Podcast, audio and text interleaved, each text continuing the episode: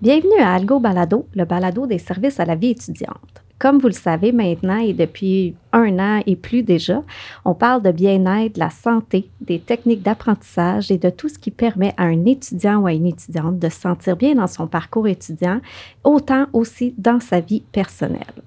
Aujourd'hui, nous allons parler d'environnement, qui est un sujet d'actualité qui nous touche toutes et toutes, euh, et souvent qui amène ben, plein de questionnements, autant sur les actions qu'on pourrait poser que sur les, les impacts immédiats et futurs.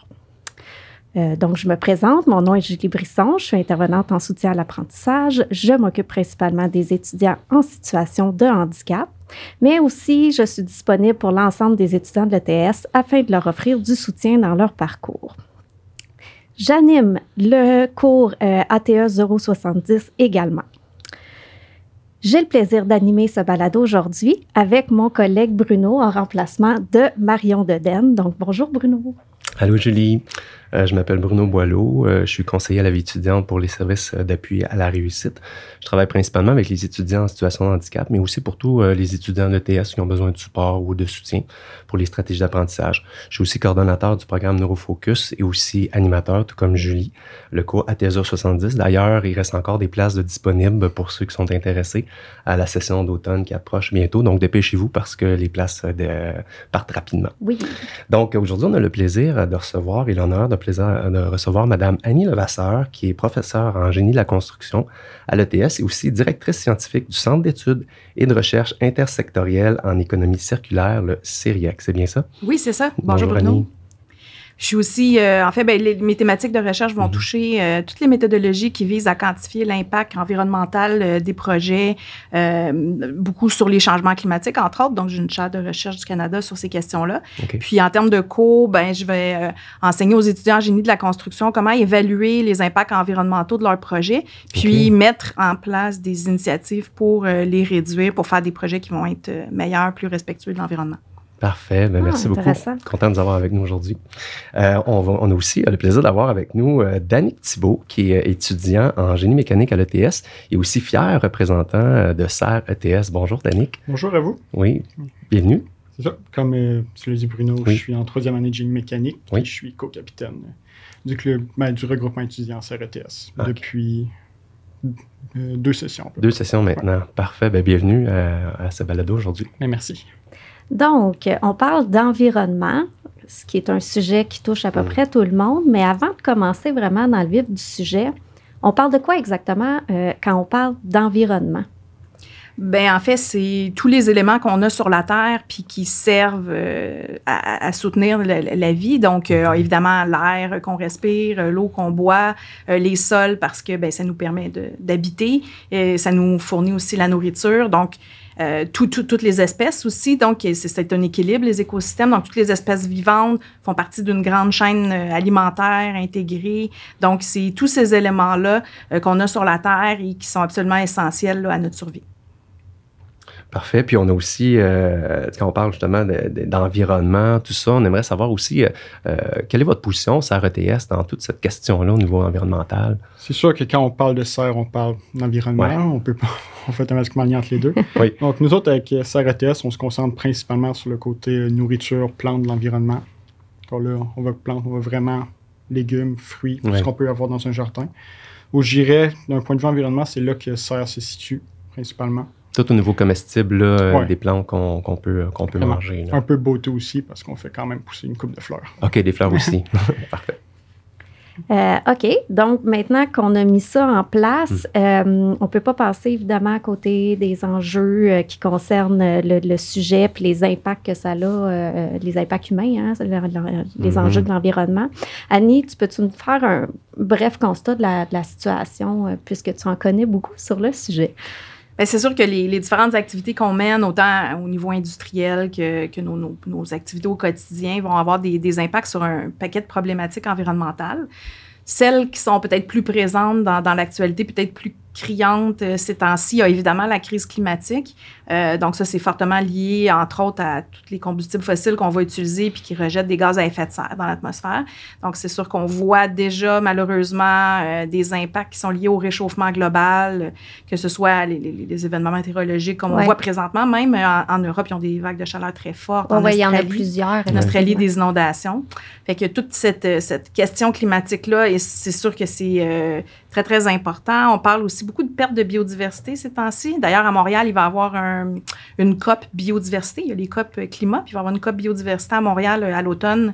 Euh, donc, on met beaucoup de pression, évidemment, sur tous les, territoires qu'on occupe, hein, que ce soit l'urbanisation, euh, l'agriculture intensive, tout ça. Puis même le climat, en fait, qui va avoir un impact aussi sur les espèces. Donc, malheureusement, on voit les, espèces disparaître là, euh, très, très, très vite. Là. Donc, euh, les, les, biologistes parlent même de sixième extinction, qui malheureusement est la, la, seule des, des, grandes extinctions qui, euh, qui est causée par une autre des espèces, là, plutôt que par un phénomène géologique. Donc, ça, c'est la première fois historiquement que ça se produit, là, que c'est une autre espèce qui est en train de faire disparaître plusieurs espèces. Oui, c'est malheureux, mais oui. Ouais. Effectivement. Donc, ça, c'est des constats qui sont quand même assez lourds. On entend beaucoup ça parler dans les médias. C'est vraiment présent.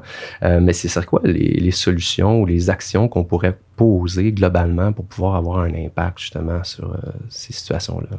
C'est sûr que si on veut parler de façon très, très générale au début, là, euh, bon, il y a toute la question de la transition énergétique. Hein. Je, l'ai dit, au niveau du climat, c'est beaucoup les combustibles fossiles. Donc, comment est-ce qu'on passe aux énergies renouvelables pour euh, arrêter, ben, du moins diminuer les gaz à effet de serre qu'on va émettre? Mm-hmm. Euh, puis aussi, on dit changer de type d'énergie, mais évidemment, ça commence aussi par réduire nos besoins en énergie, hein, parce que même s'ils sont renouvelables, il y a quand même des limites à certaines de ces énergies-là. Puis, puis construire les infrastructures aussi, euh, ça a des impacts.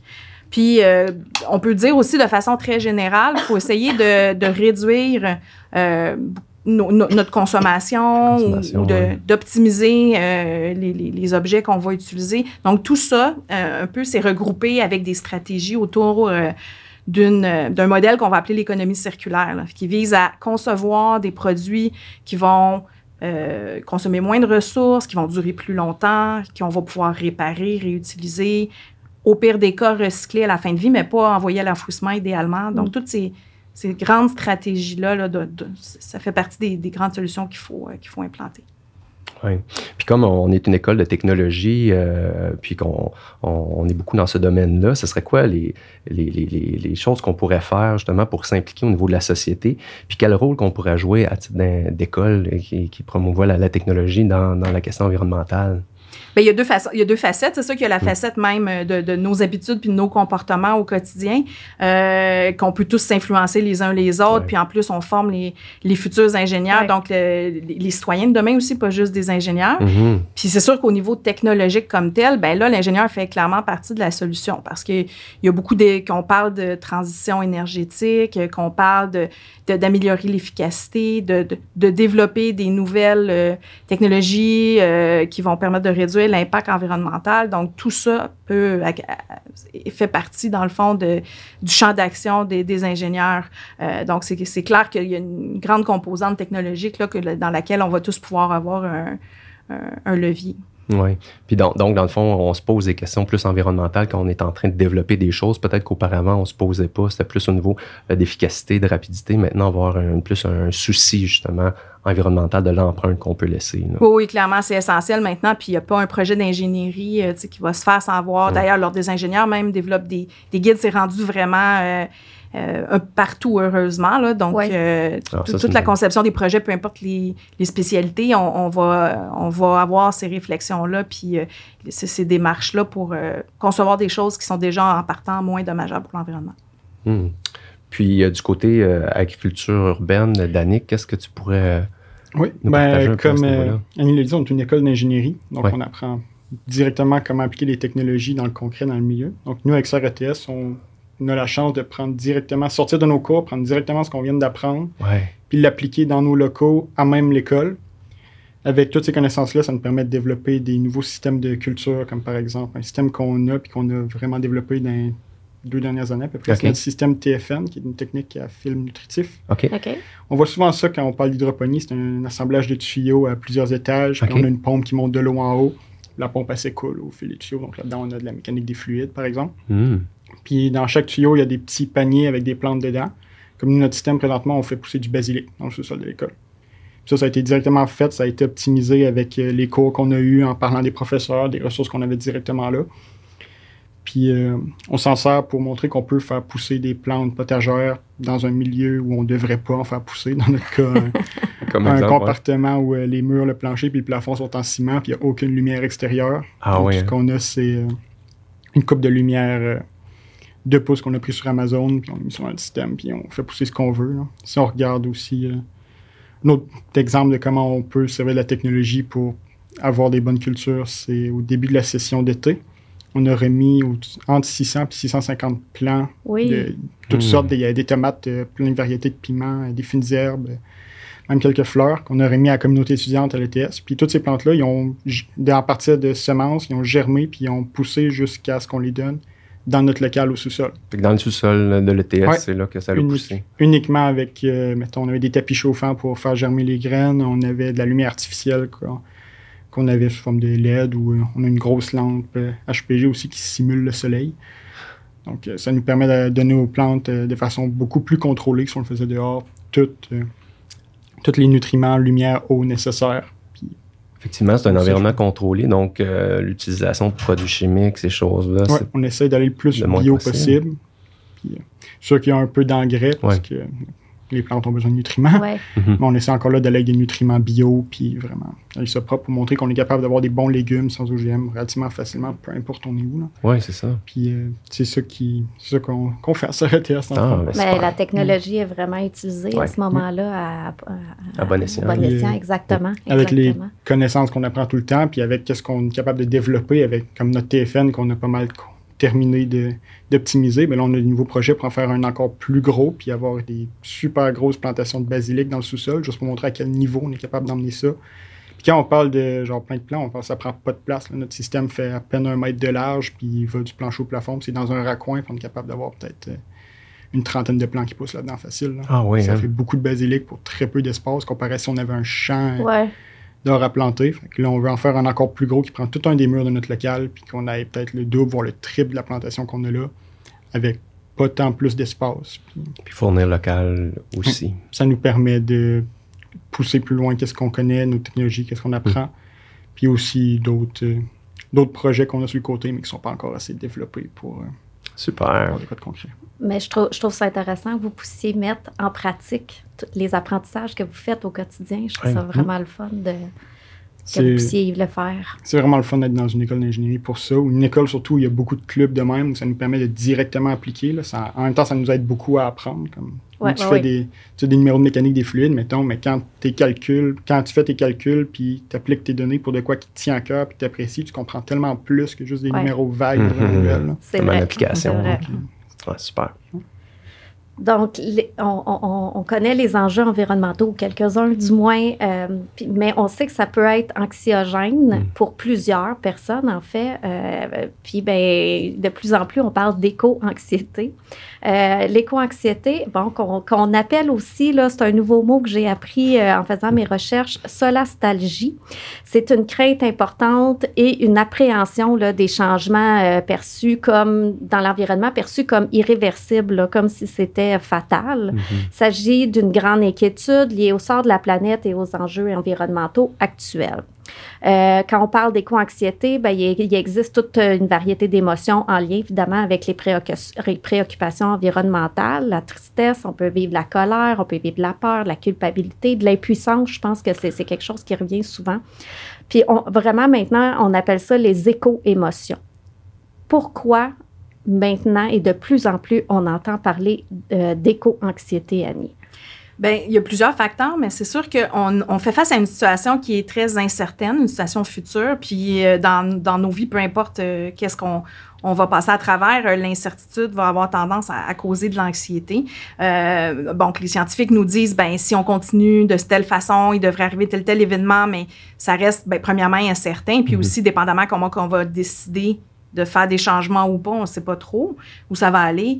Euh, c'est sûr qu'il y a aussi une forme de, discours catastrophiste là, mm-hmm. euh, dans l'actualité. C'est ça.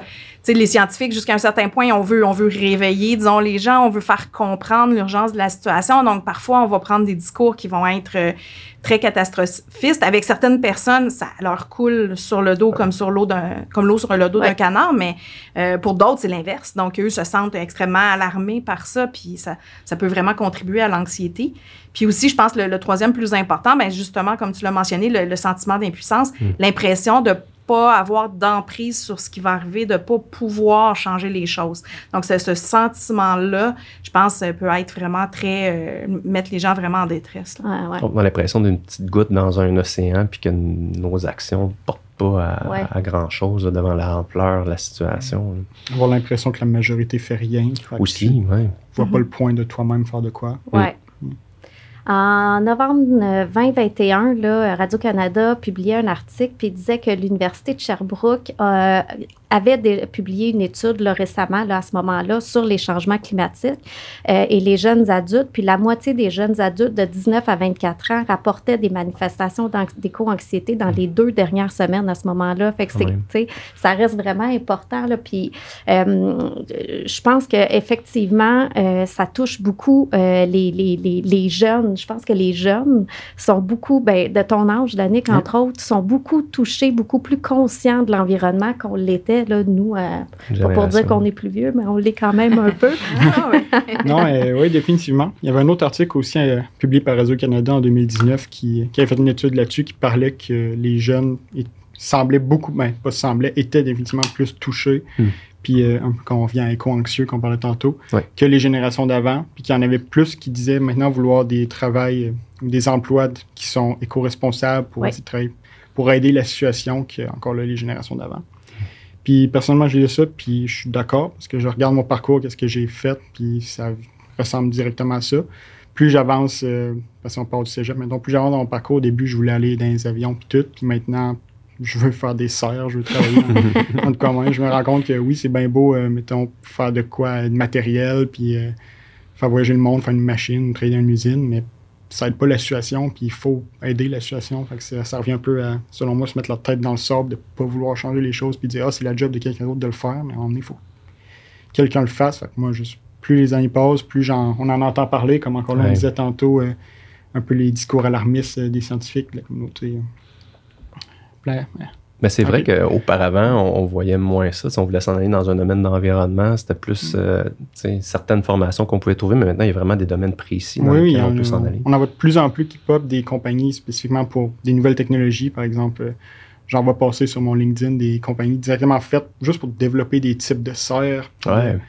Amener de l'architecture, euh, l'agriculture urbaine qui est vraiment moderne comme concept. On essaie d'en mettre partout parce qu'on a encore là des moins en moins de terres cultivables. Donc, plein de métiers de ce côté-là, puis c'est là que ça se développe. D'après moi, c'est là qu'il faut embarquer. ça, va être, ça va être le travail de notre génération. Oui, les jeunes se sentent de plus en plus concernés. Euh, oui, puis quand on parle d'anxiété, hein, l'anxiété, c'est de, de, voir quelque chose de fataliste, c'est voir qu'on a beaucoup de qu'on a d'impuissance, on mm-hmm. était impuissant face à la situation, on n'a aucun contrôle. Mais euh, Annie, j'aurais envie de te poser comme question, qu'est-ce qu'on peut faire concrètement justement pour retrouver un certain pouvoir en tant qu'individu sur la situation? Ben, disons, si je veux faire un peu un, sommaire, il y, a, comme un peu trois niveaux là, euh, d'action. évidemment, il y a des choses qui doivent changer au niveau de la société, on, puis qui demandent des grandes infrastructures, des choses comme ça. On peut penser vite, vite au transport en commun ou mm-hmm. la façon dont on va aménager nos villes. Euh, donc, au niveau politique, ben, on a quand même un pouvoir en tant que citoyen. Il ne faut pas oublier qu'on est dans une démocratie. Exactement. Il faut aller voter. Souvent, les jeunes, malheureusement, aussi, n'ont pas mm. tendance, ont désabusé un peu, puis on, justement sentent qu'ils n'ont pas de pouvoir, puis le taux de participation va être plus faible. Euh, par contre, euh, c'est clair que euh, le gouvernement qu'on va élire va, agir différemment en fonction de, ses valeurs. Mm. Puis on voit même, même si c'est pas le gouvernement qu'on a élu, euh, on peut quand même, par toutes sortes de, rassemblements, de regroupements, mettre de la pression sur certaines choses. On le voit au cours des dernières années, le gouvernement a reculé à quelques reprises suite à la pression mm-hmm. de, beaucoup de citoyens sur toutes sortes de de dossiers. Là, donc, c'est, on peut quand même avoir un effet là. C'est sûr qu'au niveau euh, des grandes entreprises, souvent on dit ah, c'est les entreprises, ils polluent. Oui, ben on, a, on a le choix de, de, nos achats aussi. On peut euh, décider de faire des achats euh, ou de, d'investir dans des, des, des, des, compagnies qui vont être plus, plus responsables. Donc, il y en a de plus en plus des compagnies qui vont choisir. on peut lire les rapports de développement durable, par exemple, pour voir les, les actions qu'ils vont faire, puis orienter nos choix. Puis évidemment, ben, il y a toujours l'individuel. Il y a beaucoup de choix qu'on fait, euh, que ce soit nos, habitudes de consommation, euh, de, nos, habitudes en transport. Euh, il y a beaucoup de choix qui vont être personnels. Et à ce niveau-là aussi, on peut avoir un effet qui n'est pas négligeable. Donc, quand on met tout ça ensemble, on a quand même plusieurs pistes d'action. Euh, toi, Danick, as-tu des exemples concrets qu'un individu seul ou en petit groupe, là, si on se met à la place de, de, jeunes gens. on prend le point de euh, vue d'un étudiant. Oui, mhm. exact. Qu'est-ce qu'on peut mettre en place? Donne un exemple, un étudiant en génie à l'ETS. Euh, déjà là, on peut couper les transports, comme par exemple quand tu es dans une grande ville comme Montréal, tu n'as pas nécessairement besoin d'un véhicule parce que c'est quand même rare que tu vas sortir. Ben, dans mon cas, en tout cas. Des fois, c'est beaucoup plus pratique aussi quand on regarde toute la construction qui est autour. Euh, les, les, rues sont bloquées. Euh, le parking dans le coin de l'ETS, par exemple. oui, parlons-en. ça a fait ça, on s'est débarrassé de notre char direct la semaine qu'on est arrivé. Exactement. Puis il y a plein d'autres moyens euh, plus verts de se déplacer à Montréal. On a le système de métro, on a les mm. autobus, il y a les Bixi partout. parce qu'il y a deux bornes à côté de l'ETS. Mm. Euh, si tu as absolument besoin d'un char, tu toujours les communautos. Déjà, ça fait moins de chars overall sur le chemin. Puis, euh, c'est une bonne option. Fait c'est sûr, côté transport, qu'on parlait, un très bon moyen de diminuer. Sinon, il y a aussi euh, côté alimentation. Déjà là, qu'est-ce que tu achètes, qu'est-ce que tu manges? Ça peut avoir un gros impact au final quand tu mets qu'est-ce que tous les étudiants mangent ensemble. Si tout le monde décide de manger plus de légumes locaux, mais ça va paraître sur le marché. Ouais le transport de la nourriture reste de quoi de très polluant. Quand on dit qu'on emmène, mettons, du bœuf des États-Unis ou des jeux de bœuf qui est très, très mhm. nocif pour l'environnement lui-même. Euh, ou des légumes qui viennent, mettons, de la Floride. Ça même. Ça pas tout le transport en truck, puis euh, tout ce qui est la conservation, euh, les, frigidaires là-dedans pour le garder froid, ça consomme une quantité astronomique d'électricité. Donc, acheter local ou même voir, comme moi, faire pousser tes légumes toi-même tu viens de faire quand même un bon pas vers l'avant pour aider l'environnement, parce que tu viens de couper tout le transport dans, dans ta chaîne.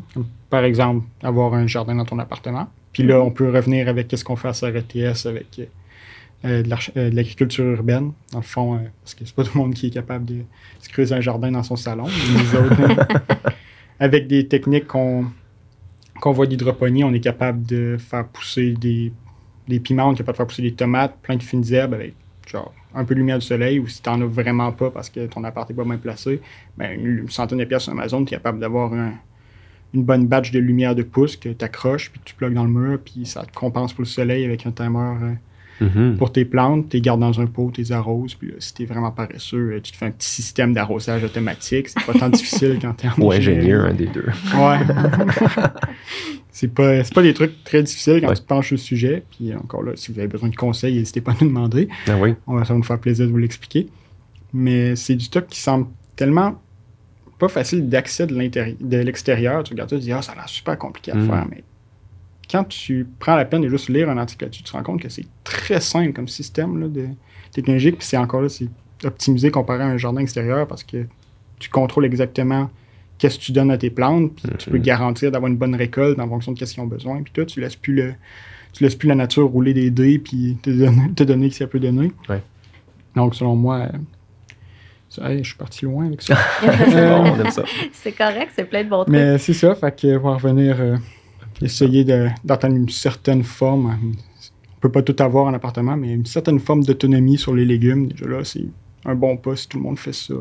Un gros avantage aussi d'aller vers le, local, euh, puis même le local fait soi-même, mm. c'est que tu réduis beaucoup la chaîne. Parce que quand on y pense euh, dans l'alimentation, une des grandes problématiques, c'est le gaspillage. Puis le gaspillage se fait partout. Évidemment, nous, des fois, on, oublie des trucs au frigo, on va le jeter, mm. mais euh, si tu as toute la distribution, plus, plus il y a de distance puis d'étapes entre le champ et l'assiette, ben plus il y a des pertes à chaque étape. Hein. On, estime à, à peu près à 40% les aliments gaspillés, mais ça, ça veut dire qu'il faut produire 40% de plus que ce qu'on consomme.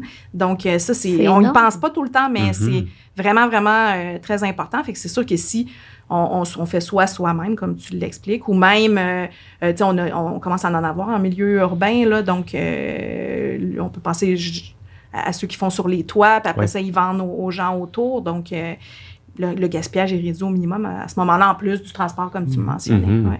Puis quand tu fais pousser toi-même ta tomate, t'as pas envie de l'acheter. Tu vas la manger pour pas la, laisser aller. Même ben, si Oui, c'est ça. Ben, je m'en allais dans le même sens que toi parce qu'on quand, on, quand on en a parlé au préalable, on mhm. disait, tu sais, la tomate qui est moins belle à l'épicerie, on la prendra pas, mais cette tomate-là, dans notre jardin ou dans nos, nos, petits pots, on va, on va la prendre pareil. C'est nous qui l'avons fait pousser. On sait de où elle vient. On sait exactement pourquoi elle a l'air de tout ça. Puis on n'a aucune peur que, mettons, quelqu'un l'a magané parce qu'on l'a vu pousser en partir de rien. Puis devenir ça. on n'a pas peur de notre tomate. Exactement. C'est une autre source d'anxiété, les tomates. oh non, on a assez. Mais d'ailleurs, euh, j'en profite pour te prendre au bon, euh, Dani. Mais tu pourrais-tu nous donner des trucs, justement, si euh, on veut démarrer notre, notre agriculture urbaine et avoir un potager urbain? quelques petits trucs que tu pourrais nous donner ou pour donner aux étudiants, aux étudiants qui nous Oui, bien sûr. moi, je commencerais par des. mettons, on prend un contexte en appartement, comme par exemple les résidences, où tu as une lumière assez douteuse, naturelle au cours de la journée. Euh, quand on prend des fruits et légumes qui ont besoin de beaucoup de soleil, parce qu'on est à Montréal, puis présentement on est l'été, donc le soleil, il y en a en masse, puis il fait chaud. que je dirais, les trucs qui poussent bien avec du soleil seraient des tomates, euh, du basilic, des piments. Les piments, ça raffole du soleil. Puis c'est personnellement ces trois plantes-là que j'ai chez nous. euh, pour ce qui est des, des planter, c'est pas tant compliqué. Tu achètes un petit sac de semences ou en fonction de ce que tu as besoin. Mm. Ça coûte vraiment pas cher. Qu'on check combien on paye les légumes à l'épicerie. Oui, exactement. Fait qu'on fait une économie de sous aussi. Ah oui, vraiment, ça, j'en ai pas parlé tantôt, mais quand tu fais pousser de quoi toi-même, tu sauves tellement d'argent comparé à ce que tu payes pour l'épicerie. Ça ah. va te coûter euh, la même affaire pour partir je sais pas combien de plants que si tu achèterais genre deux tomates à l'épicerie. Puis aujourd'hui, on le remarque aussi, l'augmentation des coûts là, pour ce qui est des fruits et légumes a quand même euh, assez augmenté. si tu fais bien ta job, euh, tes plants, mais à la fin de l'année, tu es capable de récupérer les semences, tu n'as même plus besoin d'en acheter. Tu viens tout le temps restarter à chaque année, puis tu viens ça te coûte plus rien. Hmm. Donc, le truc pour starter, c'est ça. Je prendrais des, mettons, tomates, piments, basilic, les classiques. Euh, tu les fais germer dans des petits plots de terre, tu les arroses tous les jours, parce que ça a besoin de bain d'humidité pour germer. Une fois qu'ils ont germé, nous autres, ce qu'on avait fait pour euh, les plantes qu'on a données, on les avait plantées dans des solo cups euh, rouges, que tous les étudiants ont. c'est pas tant dur d'accès. On a planté là-dedans, tu les laisses grandir un petit peu jusqu'à ce qu'ils ont l'air de stagner, puis plus grossir, ben, plus de leur plan. Puis là, si tu n'as pas de soleil, mettons, extérieur, hmm. tu peux pas y mettre dans une vitre, mais là, tu te prends une centaine de pièces sur Amazon, comme j'ai dit tantôt, tu peux avoir plein de LED de pouces. C'est pas les meilleures qualités, mais ça marche. Ça fonctionne. Tu prends ça. Euh, c'est sûr qu'il ne faut pas leur donner, mettons, de la lumière 24 heures. Tu mets un timer, puis tu essaies de simuler à peu près le temps qu'il y aurait avec le jour. Avec le, à peu près. La même, la même portion de lumière du jour, en fait. Parce que trop de lumière, c'est comme pas ça. Ça marche pas. Euh, puis tu laisses aller comme ça, tu t'assures. Pour arroser les plantes, euh, ce qu'on pense pas, c'est la plante va te le dire. S'il a besoin d'être arrosé, les feuilles vont commencer à ramollir, tu vas voir que ton plant fait pitié. Tu l'arroses, puis tu checkes que toute l'eau est absorbée, puis tu la laisses aller comme ça. Puis si elle a encore besoin d'eau, elle va, mal paraître. Puis c'est ça. Généralement, s'il y a un problème avec la plante, elle va te le dire. c'est vraiment pas dur de googler. Euh, hmm. Puis sinon, euh, c'est quoi le problème Sinon, les étudiants peuvent aussi vous contacter s'ils ont des questions, toutes sortes là, à propos de leur. C'est quasiment une couple de fois par semaine, on reçoit des messages. Ah, j'ai des questions par rapport à telle ah affaire. Euh, ma plante a l'air de ça. C'est-tu normal? Mais allez-y, écrivez-nous. Ça nous fait plaisir de vous répondre. Moi, j'ai tout le temps j'ai tout le temps les messages de CRTS qui rentrent sur mon téléphone. J'ai Philippe Olivier aussi dans mon euh, VP Communication qui est dans ma affaire qui répond à tous les messages. Euh, même affaire pour l'email. Puis si jamais vous êtes juste à l'école, vous avez envie de jaser, n'hésitez pas juste à nous passer voir au local aussi. Puis on va vous montrer qu'est-ce qu'on fait, on va vous montrer qu'est-ce qu'on parle comme système hydroponique vous conseiller sur quoi acheter, quoi faire, taille de système. Puis, puis vous êtes situé où euh, à l'ETS? Euh, nous autres, euh, techniquement, on a un local dans le DO2, mais on n'est jamais là. Donc, si vous voulez vraiment nous voir, passer au sous-sol, les ateliers au sous-sol, c'est le ES 2020. C'est dans les tunnels quand tu descends du D puis tu essaies d'aller vers le A. OK. Là. Parfait. Et pour rebondir un peu sur l'idée justement de tu disais que ça coûte moins cher aussi, mais c'est souvent le cas. On, on, pense parfois que ça coûte cher faire des trucs meilleurs pour l'environnement. C'est sûr que parfois, ça demande des infrastructures, tout ça, des investissements, mais de façon générale, les impacts sur l'environnement, c'est souvent du gaspillage, c'est souvent une surconsommation. Fait que si on fait attention, le coût de possession d'une voiture est extrêmement élevé. Mm-hmm. Quelqu'un qui, qui dit Moi, je ne posséderai pas de voiture, je vais m'inscrire comme tu le suggérais à Communauto, puis le reste des, des, déplacements en transport actif, en transport en commun, mais c'est beaucoup moins cher. Puis quand on surconsomme aussi, donc on, euh, si, on s'achète plein de vêtements, puis notre garde-robe croule euh, sous le poids des vêtements, ben c'est des coûts aussi, c'est des impacts. Fait que dans le fond, d'essayer de se dire, euh, ben, est-ce que j'ai vraiment besoin de ça? Est-ce que je peux fonctionner sans? ben, c'est vraiment une situation win-win environnement et économie. Oui, exactement. Puis on parle aussi beaucoup d'achat et vente, euh, tu sais, euh, marketplace, euh, Kijiji, je sais pas quoi, mais ça aussi, si tu veux absolument quelque chose, tant qu'à acheter quelque chose de neuf, peut-être d'aller plus dans le l'échange de bons. De bons euh, ah oui, ça, c'est vraiment super. Puis la plateforme, la technologie, justement, numérique, oui. ben oui, nous permet de le faire avant. C'était compliqué. Il fallait que tu la trouves, la personne. Mm. Ouais. là, les ventes de garage, tu peux en faire longtemps. Si tu cherchais quelque chose de particulier, tu n'as pas fini. Mais avec Marketplace, maintenant, c'est vraiment génial. Ça allonge la durée de vie. Euh, tu sais, toi, tu n'en as plus besoin, mais à quelqu'un d'autre, ça va lui faire plaisir de, de le réutiliser. Puis vice-versa. Quand tu as besoin de quelque chose, euh, est-ce qu'il y a vraiment besoin d'être flambant neuf? Souvent, non? Donc, euh, c'est vraiment, vraiment. Euh, Économie de coût aussi. Oui, c'est ça, en plus. En plus. Écoutez, euh, merci beaucoup pour toutes ces, ces, ces informations-là qu'on peut faire, puis les changements qu'on peut apporter, autant globalement que personnellement. Mais reste tout de même que même si on peut reprendre un certain contrôle, reste que certaines personnes peuvent quand même vivre de l'anxiété ou de l'éco-anxiété avec ces situations-là. Donc, il ne faut pas rester seul avec ça dans l'incertitude puis l'inconfort effectivement, c'est important d'en parler hein, de cette éco-anxiété-là. Euh, on vous rappelle, là, euh, évidemment, qu'on promouvoit les services à la vie étudiante. Il y a euh, des services psychologiques. Mm-hmm. donc, et on est là pour parler de ça, là, au service à la vie étudiante. Donc, n'hésitez pas à prendre rendez-vous au service à la vie étudiante si vous avez besoin d'en parler.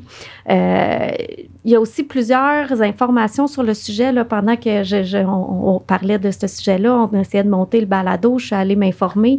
Puis le site de Tel Jeune, il y a vraiment quand même assez d'informations sur l'environnement, hmm. l'éco-anxiété, quoi faire avec notre éco-anxiété, qu'est-ce que je peux poser comme action. On en a nommé beaucoup, mais ça peut être un site intéressant là, à, aller, euh, aller visualiser si, euh, si ça vous intéresse.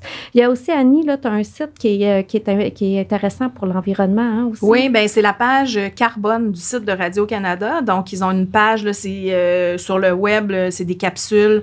ça va vraiment dans toutes les directions, tout, tout, ce qui touche l'environnement, autant des, des sujets très scientifiques, des, des cas euh, sur, sur des, des, des, sujets intéressants, des gens qui ont, qui ont changé des choses, super bien fait, très vulgarisé, mais très, très, très solide scientifiquement. Donc, euh, c'est vraiment une, page à visiter. OK, intéressant. Parfait. Bien, écoutez, c'est déjà la fin euh, de notre balado sur l'environnement. Ça n'a pas assez vite, certain. Je tiens vraiment à vous remercier, puis à te remercier, Annie, là, pour avoir apporté euh, ton expertise, puis euh, nous avoir amené des, des, éléments beaucoup plus globaux de la situation, puis des choses très individuelles qu'on peut apporter comme changement. Donc, merci beaucoup. Ben, ça a été un plaisir.